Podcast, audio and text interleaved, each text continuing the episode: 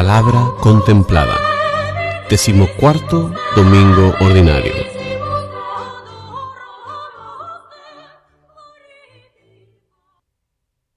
Lectura del libro del profeta Isaías. Alégrense con Jerusalén, gocen con ella todos los que la aman. Alégrense de su alegría todos los que por ella llevaron luto, para que se alimenten de sus pechos, se llenen de sus consuelos y se deleiten con la abundancia de su gloria. Porque dice el Señor, yo haré correr la paz sobre ella como un río, y la gloria de las naciones como un torrente desbordado. Como niños serán llevados en el regazo y acariciados sobre sus rodillas. Como un hijo a quien su madre consuela, así los consolaré yo. En Jerusalén serán ustedes consolados. Al ver esto se alegrará su corazón y sus huesos florecerán como un prado, y los siervos del Señor conocerán su poder. Palabra de Dios. La respuesta al salmo de este domingo es las obras del Señor son admirables.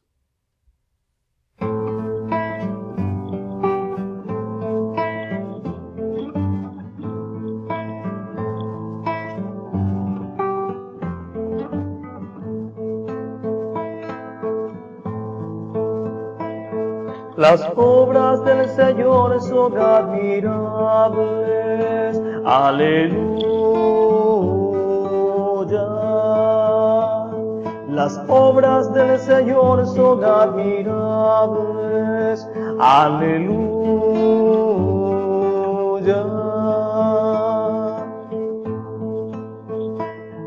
Aclame al Señor toda la tierra Celebremos su gloria y su poder. Cantemos un himno de alabanza. Digamos al Señor que admirables son tus obras. Las obras del Señor son admirables. Aleluya. Las obras del Señor son admirables. Aleluya.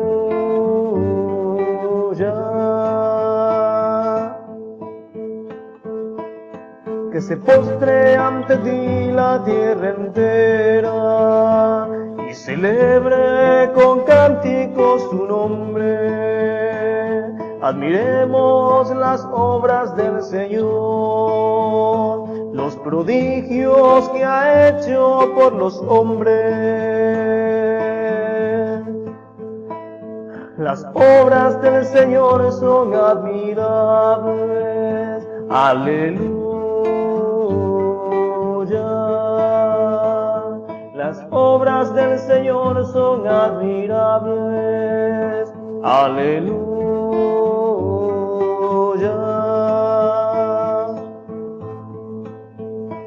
El mar rojo transformó en tierra firme y los hizo cruzar el Jordán. Llenémonos de gozo y gratitud. El Señor es eterno y poderoso. Las obras del Señor son admirables. Aleluya. Las obras del Señor son admirables. Aleluya.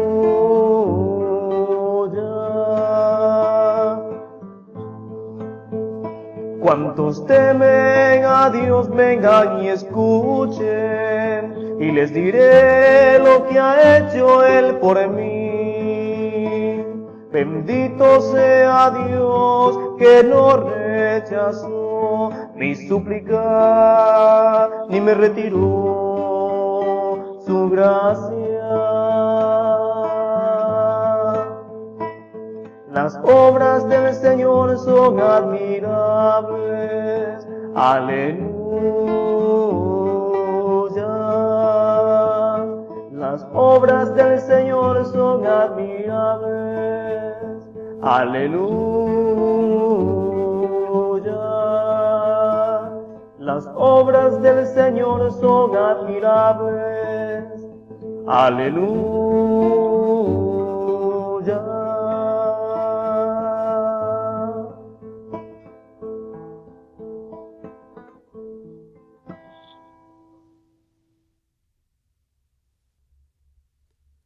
Lectura de la carta de San Pablo a los Gálatas. Hermanos, no permita Dios que yo me gloríe en algo que no sea la cruz de nuestro Señor Jesucristo, por el cual el mundo está crucificado para mí y yo para el mundo. Porque en Cristo Jesús de nada vale el estar circuncidado o no, sino el ser una nueva criatura. Para todos los que vivan conforme a esta norma, y también para el verdadero Israel, la paz y la misericordia de Dios. De ahora en adelante, que nadie me ponga más obstáculos, porque llevo en mi cuerpo la marca de los sufrimientos que he pasado en Cristo. Hermanos, que la gracia de nuestro Señor Jesucristo esté con ustedes. Amén. Palabra de Dios.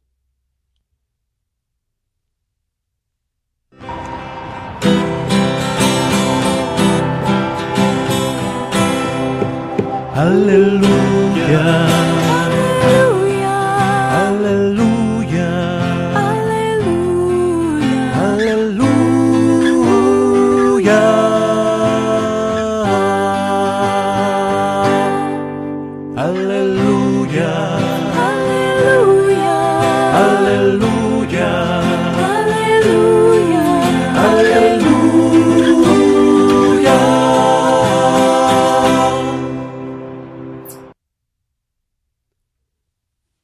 Proclamación del Santo Evangelio según San Lucas. En aquel tiempo Jesús designó a otros setenta y dos discípulos y los mandó por delante, de dos en dos, a todos los pueblos y lugares a donde pensaba ir, y les dijo, La cosecha es mucha y los trabajadores pocos. Rueguen, por lo tanto, al dueño de la mies que envíe trabajadores a sus campos. Pónganse en camino, yo los envío como corderos en medio de lobos. No lleven ni dinero, ni morral, ni sandalias, y no se detengan a saludar a nadie por el camino. Cuando entren en una casa digan, que la paz reine en esta casa. Y si allí hay gente amante de la paz, el deseo de paz de ustedes se cumplirá. Si no, no se cumplirá. Quédense en esa casa coman y beban de lo que tengan, porque el trabajador tiene derecho a su salario. No anden de casa en casa. En cualquier ciudad donde entren y los reciban, coman lo que les den.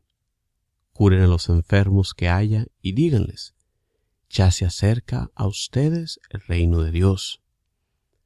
Pero si entran en una ciudad y no los reciben, salgan por las calles y digan, hasta el polvo de esta ciudad que se nos ha pegado a los pies nos lo sacudimos en señal de protesta contra ustedes. De todos modos, sepan que el reino de Dios está cerca. Yo les digo que en el día del juicio Sodoma será tratada con menos rigor que esa ciudad. Los setenta y dos discípulos regresaron llenos de alegría y le dijeron a Jesús, Señor, hasta los demonios se nos someten en tu nombre. Él les contestó, Vi a Satanás caer del cielo como el rayo. A ustedes les he dado poder para aplastar serpientes y escorpiones y para vencer toda la fuerza del enemigo, y nada les podrá hacer daño. Pero no se alegren de que los demonios se les someten. Alégrense más bien de que sus nombres están escritos en el cielo. Palabra del Señor.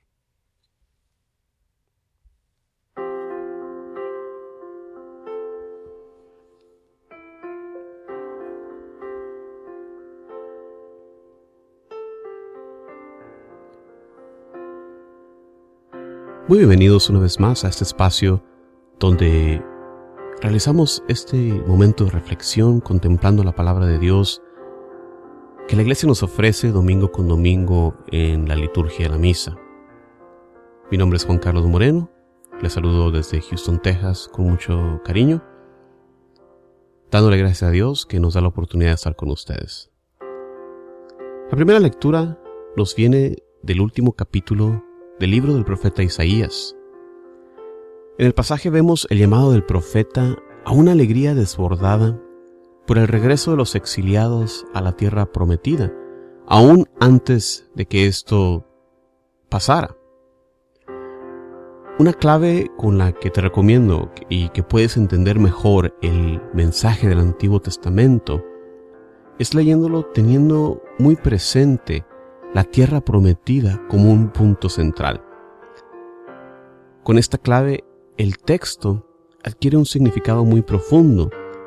Desde el libro de Génesis hasta los Macabeos, desde un principio al fin del Antiguo Testamento, la historia es una que liga el propósito con el de obtener, luego pierden, el de viajar, el de encaminarse a Asia, el de recuperar todo esto la tierra prometida. Para nosotros la tierra prometida también adquiere ese significado de que no se trata de un lugar geográfico, sino nuestro destino final en el cielo. Este pasaje de Isaías es uno de los pocos pasajes en el Antiguo Testamento que caracteriza a Dios en términos maternos. Como aquel a quien su madre consuela, así yo los consolaré a ustedes. Como sabemos, Dios es espíritu puro y no puede asignársele un género masculino o femenino como a nosotros los seres humanos. Él contiene en su ser la plenitud de todo género. Mientras que la mayoría de los pasajes describen a Dios como Padre y así también lo hizo Jesús, también tenemos unos pocos como este que lo describen con estas imágenes de esa ternura maternal. La segunda lectura proviene de la carta de San Pablo a los Gálatas, Galicia siendo este lugar, este poblado, donde los que se habían convertido a Cristo por la predicación de Pablo habían sido seducidos por otros predicadores judaizantes, habían sido seducidos para adoptar las costumbres judías, sobre todo hablando de la circuncisión. Esto para Pablo significa una traición a Cristo. Y por eso este tema ocupa pues un lugar prominente en esta carta a los Gálatas. De hecho, cuando Pablo dice, Dios me libre de gloriarme si no es en la cruz, él está respondiendo al hecho de que los circuncidados hacían alarde de que ellos eran los elegidos, los que se salvarían por este signo. Pero Pablo, para él, que había tenido ese encuentro tan especial con Jesucristo camino a Damasco, no había otra señal sino ese signo de la nueva alianza, la cruz de nuestro Señor Jesucristo. Esto era central para Pablo. Nos dice, nosotros predicamos a un Cristo crucificado. Por eso para nosotros la cruz nos identifica como seguidores de Cristo, ya que por esta cruz nuestro Dios redimió al mundo. La cruz de ser instrumento de tortura se volvió para nosotros ahora instrumento de nuestra salvación. Los que estamos en Jesús vivimos una nueva vida, hemos vuelto a nacer, somos una nueva creación como nos dice aquí San Pablo, aludiendo a este nuevo estado de vida, vida en la gracia de Dios por el bautismo. Lo que cuenta ahora no es la circuncisión, lo que cuenta ahora es la gracia de Dios derramada por nuestra salvación en la cruz.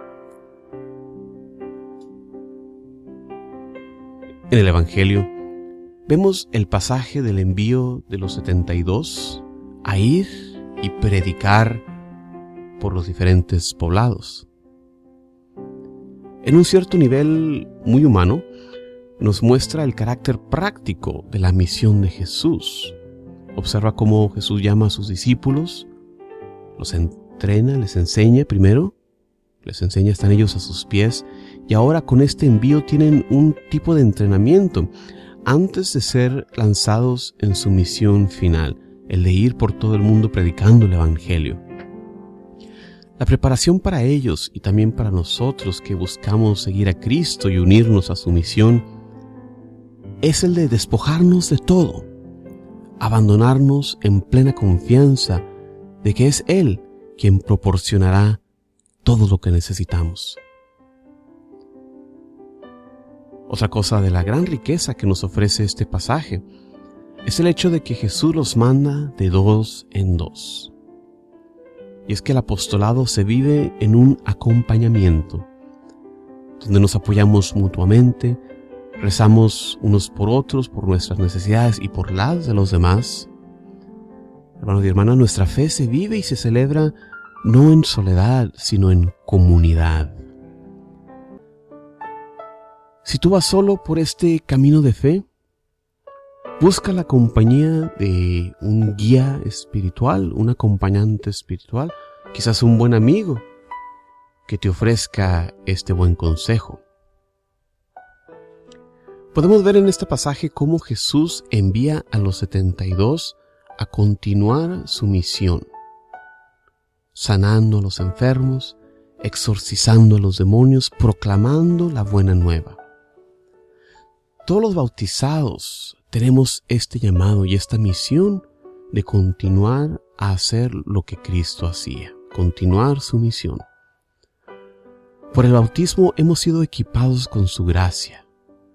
Nuestro deber ahora es discernir en dónde se encuentra este llamado, porque todos tenemos un llamado, pero pues el llamado no es el mismo para todos, o no toma la misma forma. En, esta semana te invito a reflexionar en tu llamado para asegurarte de que estás siguiendo la misión que Dios te tiene. Y te invito también a que ayudes a otros que estás caminando con ellos, peregrinando hacia Dios, para que también los ayudes a reconocer y a responder a este llamado, ya que como nos dice Jesús, la mies es mucha y los obreros son pocos. Como siempre, muchísimas gracias por acompañarnos en estas reflexiones. Se despide de ustedes Juan Carlos Moreno desde Houston, Texas, invitándolos como siempre a visitar el sitio de internet jcmoreno.net para más recursos para la evangelización. Muchísimas gracias, paz y bien para ti, para siempre. Hasta la próxima.